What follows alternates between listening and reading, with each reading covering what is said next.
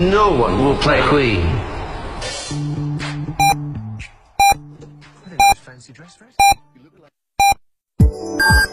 FM 九九八提醒您，现在是北京时间十四点整。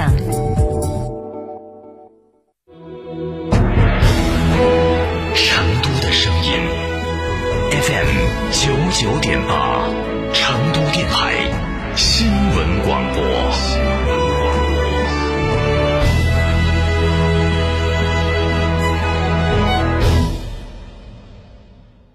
不用充电的电驱技术，东风日产 ePower 三点九升百公里超低油耗，售价十三点八九万起，成就不凡人生。全新一代奇骏全系标配 VC Turbo 超变擎三排，售价十八点一九万起，寻成都东风日产各经销商。神兽降临，质感觉醒！哈弗旗下新科技旗舰 SUV 哈弗神兽正式上市，即日起到成都嘉诚购车，享金融、置换、增购等多重好礼，更有发动机、变速器等核心零部件的终身质保。详询零二八六五五五九三九三零二八六三个五九三九三，买哈弗到嘉诚。九九八快讯。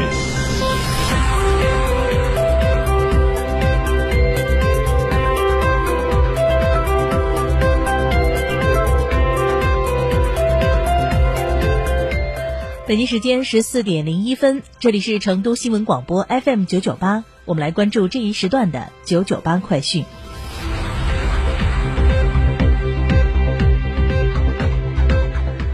国务院印发《“十四五”现代综合交通运输体系发展规划》，为全面建设社会主义现代化国家提供战略支撑。国家卫健委等部门联合印发通知，提出加强综合性医院老年医学科建设。到二零二五年，二级以上综合性医院设立老年医学科的比例达百分之六十以上。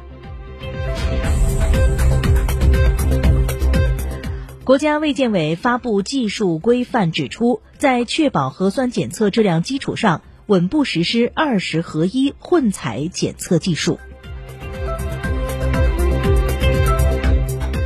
十八号，国家卫健委发布宫颈癌筛查工作方案和乳腺癌筛查工作方案，筛查对象由农村适龄妇女扩大为城乡适龄妇女。近日，由银河航天自主研制的六颗低轨宽带通信卫星正式出厂，这是我国首批研制低轨宽带通信卫星。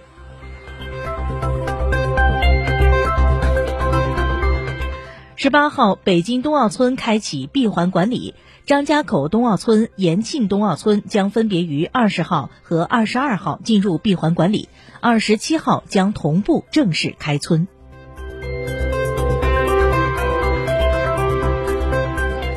央行称，二零二一年我国金融体系运行平稳，对实体经济支持力度稳固。数据显示，二零二一年全年新增人民币贷款十九点九五万亿元，同比多增三千一百五十亿元。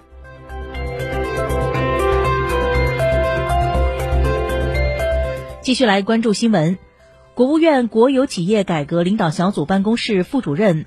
任翁杰十七号表示，截止到二零二一年底，我国国有企业公司改革基本完成，实现历史性突破。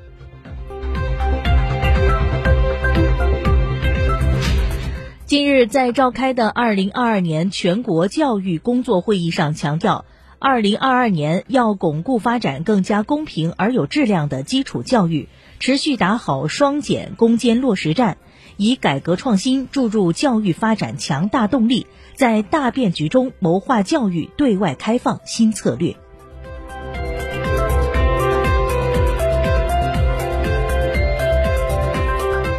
昨天，世界最大跨度三塔自猫式悬索桥——济南黄河凤凰大桥正式建成通车。凤凰大桥是济南新旧动能转换起步区区域交通三桥一隧重大工程项目之一，创多项世界之最。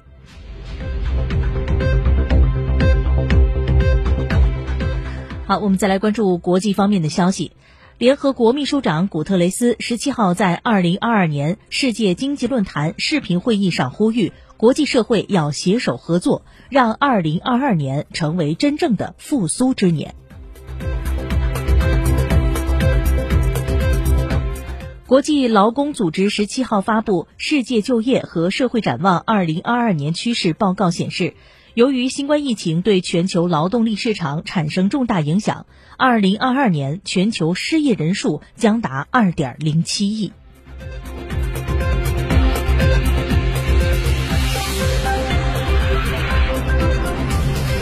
再来关注国际方面的消息，日本央行上调二零二二财年通胀预期。日本央行昨天宣布，继续保持当前货币政策宽松力度，维持利率水平不变，同时将2022财年通胀预期上调至百分之一点一。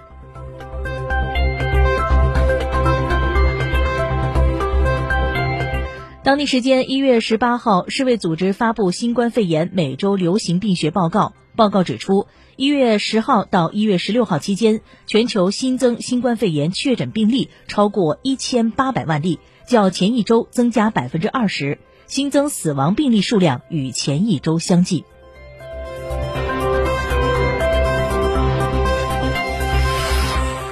汤加政府当地时间十八号发表声明称，红阿哈阿帕伊岛火山喷发并引发大规模的海啸，给该国带来了前所未有的灾难。声明同时确认，已有三人在海啸中死亡。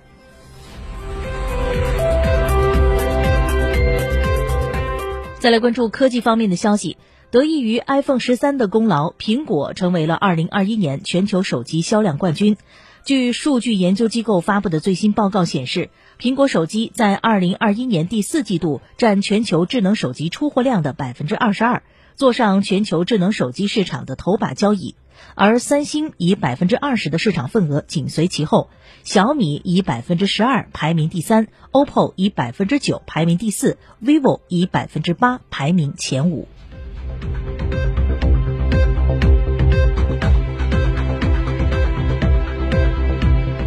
好，九九八快讯，我们再来关注本地方面的消息。成都双流机场、天府机场两场一体运行，迎来了首个春运。四川航空新增航班七百一十多班。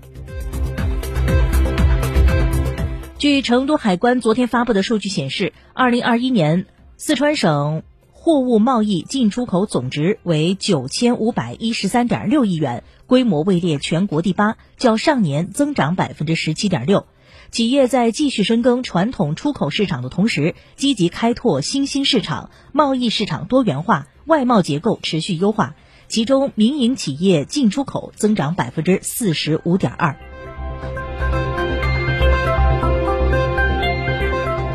日前，教育部、工信部联合发文公布了首批特色化示范性软件学院名单，电子科技大学成功入选。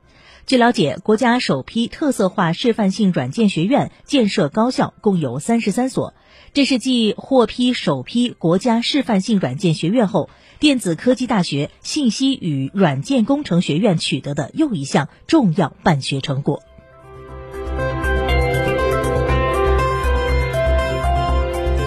再来关注四川新闻网的消息。为进一步提升交通管理便民服务效能，明显改善十分钟违停驶离免罚柔化性的执法措施，